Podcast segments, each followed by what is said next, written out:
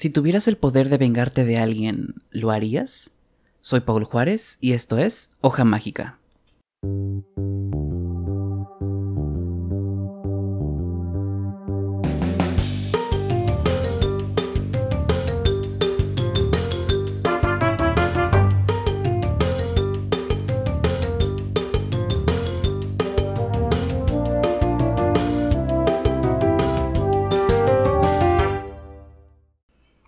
El día de hoy quiero hablarles sobre un anime cuyo tema principal es la venganza. Se llama Jigoku Shoujo, que en español sería La chica del infierno. En este anime existe la leyenda de que si tú sientes rencor hacia una persona, si tú odias a alguien, y entras a las 12 de la madrugada a la página del infierno, eh, aparecerá, bueno, cargará la página porque si no tienes rencor no, no podrás entrar. Te aparecerá error 404 o algo. Entonces, cuando tú entras a esta página y sientes rencor hacia alguien, eh, te aparecerá un cuadro de texto en el que tú puedes ingresar el nombre de la persona que tú odias.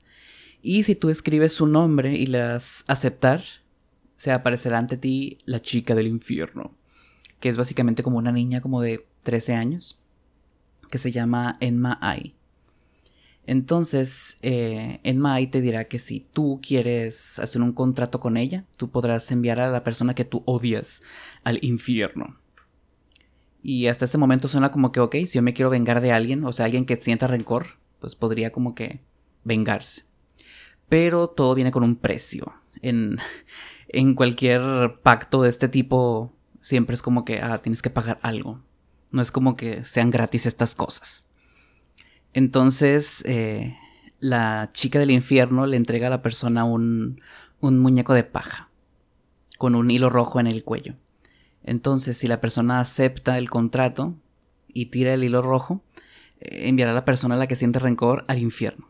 O sea, la persona va a desaparecer y va a ir al infierno. Pero pues no el infierno que conocemos, eh, digamos, en la cultura occidental, de llamas y fuego, sino la versión budista japonesa y más adelante hablaremos un poquito de eso. Pero el precio a pagar para enviar a alguien al infierno eh, no es ni dinero ni cosas materiales, sino que tú cuando tú mueras eh, irás al infierno también. O sea, no hay ninguna forma de redimirte. Eh, no, importa qué tantas buenas acciones hagas, o que también te portes, o si te arrepientes de haber enviado a esa persona, no hay vuelta atrás. No hay nada que puedas hacer porque el contrato ya se llevó a cabo y ya mandaste a esa persona al infierno. Entonces este, este anime presenta como que varias situaciones eh, muy distintas por las que diferentes personas deciden mandar a alguien al infierno. En este anime cada capítulo es diferente. Los, los, personajes de cada capítulo son distintos, así que en cada capítulo ves algo, ves una historia diferente. Eh, la chica del infierno sigue apareciendo, Enma sigue apareciendo y ciertos ayudantes que ella tiene. Pero eh, la historia en cada capítulo varía. Y eso nos permite ver las diferentes formas en las que el humano eh, decide llevar a cabo este, este contrato. En el primer capítulo, por ejemplo, trata sobre una niña que es víctima de bullying en la escuela la hacen pasar como una ladrona, de que se robó un dinero que recolectaron en su salón, eh, de que se ve con muchachos mayores en las eh, a altas horas de la noche, cosas así. Pero pues no es cierto, o sea, solamente está siendo, eh, digamos, chantajeada por una compañera. Y entonces la niña que sufre todo este bullying, de algún modo termina enterándose por personas que escucha hablar sobre la página del infierno. Y una noche decide entrar y obtiene el muñeco de paja de Enmai y termina decidiéndose y tira el hilo rojo del muñeco de paja y envía a la niña que le estaba ocasionando todo este dolor y todo ese sufrimiento al infierno. Cuando esto pasa, eh, Enmai y sus ayudantes eh, básicamente hacen como que ciertas eh, alucinaciones, o no sé si alucinaciones, pero digamos que hacen que la persona que es enviada al infierno sufra le, ponen como que escenas para asustarlo o para hacerlo sufrir, por decir así, dependiendo de las cosas que hayan hecho para merecer estar ahí. Y la persona que le envió al infierno, eh, ahora como para recordarle, para que siempre recuerde que cuando muere al infierno, en el, en el pecho le aparece como que una marca que no se puede borrar, no se la pueden quitar por ninguna forma. Como un recordatorio de que cuando muera irá al infierno sin importar qué tantas buenas acciones haga. El capítulo termina con la niña, digamos, em, recuperando lo que había perdido, la reputación que había perdido por todas las mentiras de la otra digamos que ahora ya está bien, ya recuperó esa reputación, ya nadie cree que es una ladrona, ni, ni que eh, se ve con chicos mayores, ni nada de eso. Y digamos que tuvo un final feliz porque se deshizo de esa persona que le hacía tanto daño. Pero es un final feliz cuando, a pesar de que ella es una buena persona, cuando muera se va a ir al infierno. Entonces como que no es tan final feliz porque no importa lo que haga, siempre va a tener el mismo fin que tuvo la persona que tanto daño le hizo. En el anime de Jigoku Shoujo son cuatro temporadas y en, podemos conocer cómo va evolucionando este, digamos, servicio de, del correo del infierno, que es como se comunican con Enmai para contactarla y pedirle ayuda. En los tiempos antiguos utilizaban unas tabletas de madera que se llaman Emma que eh, estaban en los templos, bueno, todavía están en los templos sintoístas y en los templos budistas, que son las principales religiones en Japón. El caso es que estas tabletas de madera las eh, escriben como que alguna oración o algo por el estilo.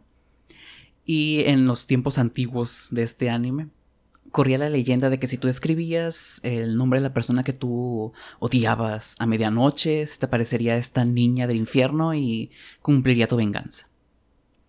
Y después esto avanza, con el, obviamente el tiempo iba a pasar y la tecnología también iba a cambiar. Después, en lugar de, de contactarla a través de estas tabletas de madera, eh, si tú sentías rencor hacia una persona, eh, tú verías en el periódico un anuncio eh, para contactar al correo del infierno y le enviarías una carta y luego ya se cumpliría todo eso. Y en el tiempo en el que está situado el anime es ingresando en una página de internet a las 12 de la noche y después, eh, ya no solamente ingresando a través de una computadora, sino a través de un celular. Porque a como van cambiando las tecnologías, las leyendas y los mitos y todo eso también va adaptándose a la época. Si bien en este primer capítulo la protagonista usa, digamos, la venganza para escapar de aquello que le estaba ocasionando daño, no todos los casos de los capítulos son así porque si bien existen eh, temas como el bullying, eh, el acoso sexual, el abuso, la violencia, donde las personas son unas víctimas, que pues de algún modo u otro terminan recurriendo a esta venganza para salvarse y, escapar de esa situación, como una supuesta justicia. Pero pues cómo va a hacer justicia, ¿Quién, quién eres tú para decidir quién se va a ir al infierno o no, pues, si llegara a existir.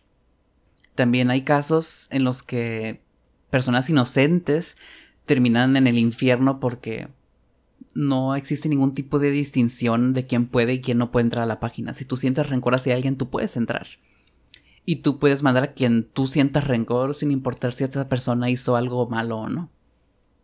Por lo que también hay casos en los que eh, terminan enviando personas por codicia, por despecho, por envidia o simplemente por equivocación de que pensaron que una persona les estaba ocasionando daño, pero ya que las envían al infierno, no era esa persona, sino era una persona totalmente distinta a la que les estaba ocasionando daño. Y ya no pueden hacer nada al respecto. No se pueden arrepentir, no pueden contactar a la, chica del infierno, no pueden llamar a Enma y de que auxilio me equivoqué. Por favor envía a esta otra persona, regresa a la anterior. No se puede. Y esto es algo interesante porque sí hay ciertos eh, capítulos en los que los problemas eran, digamos, temporales. Puede que sí, el, acoso en la escuela esté bien chafa y te pueda ocasionar cosas muy grandes. Daños que con años de terapia vas a poder superar y cosas por el estilo. Pero pues en sí son cosas temporales. Pero el ir al infierno es eterno. o sea, no es algo que, puedas cambiar. Es una solución, digamos, temporal pero ¿quién te dice que no vas a encontrarte con otra persona mala en el futuro? ¿Quién te va a asegurar que, que ya con, con, este pago que tú hiciste ya vas a estar bien el resto de tu vida? Pues no, no hay nada que te lo pueda asegurar. Entonces, ¿cómo puede haber, digamos, esperanza en eso? ¿Cómo puedes estar seguro? Otro tema importante a destacar es que el infierno que conocemos en, la, en el occidente no es el mismo que se ve en el oriente. Por ejemplo, el, el infierno, digamos, budista japonés, que es el Jigoku. En el Jigoku, en el infierno budista, está constituido por, digamos, varios infiernos pequeños, por decir así, en el, que están en el, en el inframundo. Lo que también tiene mucho que ver con la, con la mitología greco-romana, donde el infierno, pues, es el inframundo, por decir así, y está debajo del mundo, o sea, está bajo tierra. Y este infierno también, el Jigoku también está debajo de la tierra. Eh, hay como que diversas versiones del mismo, de, la, qué tantas, qué tantas divisiones tiene. Eh, hay unos que dicen que hay como 64 mil infiernos, pero eh, digamos que en varios escritos y varios pergaminos concuerdan en que hay como que 8, 8 grandes infiernos que son como que los peores y dependiendo de tú lo que hayas hecho, de, las cosas malas que hayas hecho en tu vida, es a qué infierno vas a ir y qué, y qué tanto tiempo vas a estar ahí. No es como que ah, hiciste esto, te vas al infierno 38, por decir así. Sino que ah, hiciste tantas cosas malas, te vas tantos años a este infierno y te vas tantos al otro. Y a que expíes esos pecados vas a reencarnar. Porque cuando no puedes reencarnar es porque hiciste muchos pecados, fuiste una muy mala persona y todas esas almas que no pudieron reencarnar, pues se van al infierno para purificarse. Eso es como que lo principal en el infierno budista japonés. También en ese infierno budista, en el Jigoku, existe el Señor de la Muerte, que se llama Enma-O, que es básicamente muy similar a Enma-Ai, que es la chica del infierno. Bueno, Enma-O, que es el Señor de la Muerte, tiene a sus, a sus lados dos cabezas, una femenina y otra masculina. Entonces la femenina se llama Mirume, y que es la que percibe los defectos secretos del pecador, del alma que terminó ahí en el infierno. Y la otra es Kaguhana, que es la cabeza masculina y que es la que detecta las malas obras que hizo la persona. Entonces ya dependiendo de esas cosas que detectan esas dos cabezas, ya es como que, bueno, esta alma eh, merece expiar sus penas en tal y tal infierno. No es un sufrimiento eterno. O sea, sí puede durar como que un friego de años, trillones de años sacando cuentas.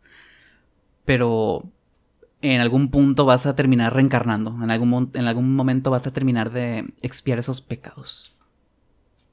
El concepto de múltiples infiernos ya se había visto en eh, la Divina Comedia de Dante Alighieri que es un poema larguísimo italiano, en el que en algunas partes termina yendo al infierno, donde hay diferentes círculos cada vez más y más abajo en el infierno, dependiendo de qué tan grave es el pecado que hayas cometido. Por lo que esta idea de un infierno con múltiples subinfiernos no es una idea única, sino que ya está presente o estuvo presente en, en diversas formas, ya sean religiones o en la ficción volviendo al tema de la venganza, porque es mala y mata el alma y la envenena. En Jigoku Shoujo no te mata el alma, pero sí se asegura de que cuando te mueras te vayas al infierno también. Pero no todas las personas que estuvieron en contacto con Enma-Ai completaron el contrato, sino que algunas se arrepintieron antes de que, de que pudieran hacer el contrato, entonces digamos que se salvaron de ese destino. Hay un caso en el que una mujer mayor está en un asilo donde básicamente no cuidan a las personas, sino que les pegan y son muy malos. Está muy chafa el capítulo. Casi todos los capítulos están bien chafas. En todos terminas enojado, frustrado porque la gente sufre. Pero pues así es la vida, la vida es sufrimiento. Y a veces no tanto, pero sí. Entonces esta mujer, antes de, digamos, morir, decide pues no cumplir esta venganza, no vengarse de nadie, porque ¿de qué le sirve vengarse ahora y sentirse bien en este momento? Cuando va a pasar toda una eternidad sufriendo. Y más cuando le queda, digamos, no tantos años. Jigoku Shoujo es un anime con episodios autoconclusivos. Es decir, que la historia va cambiando en cada capítulo. Los personajes terminan su historia. Y en el próximo capítulo conoces a otros, pues con una historia totalmente distinta. Pero conforme vas avanzando, vas preguntándote por qué existe Enmai, por qué existe esta página endemoniada en la que, en la, que la gente manda a personas al infierno. Y por qué Enmai tiene esta labor, quién la puso ahí, es una niña real, es un espíritu, es una humana o quién la tiene trabajando de esta forma, quiénes son los ayudantes de Enmai. Y si terminas conociendo el origen de Enmai y te das cuenta de que la vida está bien chafa y estuvo chafa desde hace mucho tiempo. o no precisamente chafa, sino que las personas pueden que sean inherentemente malas o inherentemente buenas dependiendo de cuál es la teoría que tú prefieras o la que creas que es la realidad. Pero en, en este anime sí es como que la gente es inherentemente mala, pero existe la bondad en las personas también. Y termina teniendo mucho que ver con, digamos, la, el peso kármico que tiene cada persona. Dependiendo de qué tantas buenas acciones te hayas realizado y qué tantas malas acciones hayas realizado, es, digamos, cómo vas a, a continuar en tu próxima vida o si vas a poder reencarnar. Por lo que si esos temas te interesan o si solamente quieres ver gente sufrir creo que Jigoku Shoujo sería un buen anime para ti. Pero si eres una persona, digamos, muy empática, vas a sufrir mucho viéndolo. Puede que te termine gustando, pero eh, sí vas a sufrir mucho si lo terminas viendo. Pero aún así lo recomiendo bastante. No es de los más populares y no es como que haya tenido tanta tanto impacto como para que le sigan sacando mercancía o que sigan, digamos, sacando continuaciones. Pero sí es de esas, digamos, joyitas que a veces se terminan perdiendo y que no muchas personas las terminan conociendo y olvidando en el futuro. Espero que les haya gustado el podcast de hoy. Eh, ya saben que si tienen algún comentario, sugerencia o cualquier cosa, estoy disponible en Twitter como Hoja Mágica Pod y también en Facebook como Hoja Mágica. Espero les haya gustado. Yo soy Paul Juárez y esto fue Hoja Mágica.